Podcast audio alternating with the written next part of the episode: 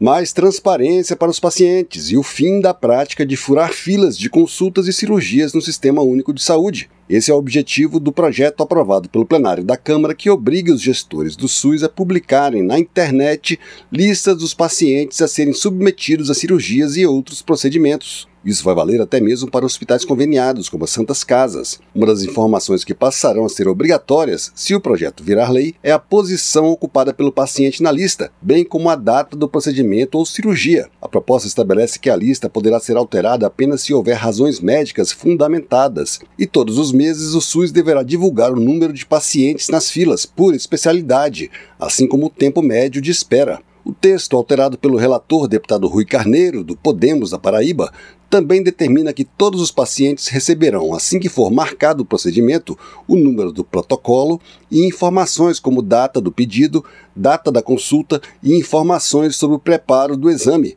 Para Rui Carneiro, o paciente tem o direito de saber seu lugar na fila e ser informado sobre eventuais mudanças. Se existe uma fila, é justo que o paciente saiba o número de pacientes dessa fila. Em quanto tempo ele vai ter oportunidade, por exemplo, de fazer a sua cirurgia? Uma fila pública, transparente. Nós sabemos que muitas vezes existe a circunstância de uma piora de determinado paciente que passa a estar num estado mais grave. Mas o cidadão brasileiro tem o direito de saber as regras do jogo. O projeto também garante aos pacientes acesso à lista de resultado de exames. A deputada Adriana Ventura, do Novo de São Paulo, que foi relatora da proposta em duas comissões da Câmara, destacou que considera a maior vantagem do projeto: a transparência.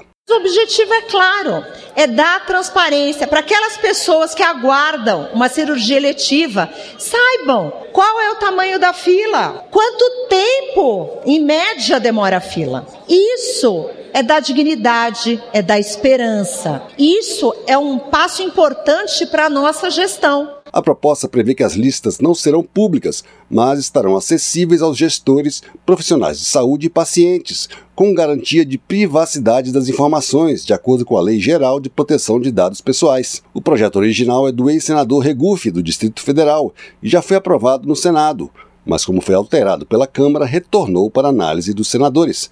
Da Rádio Câmara de Brasília, Antônio Vital.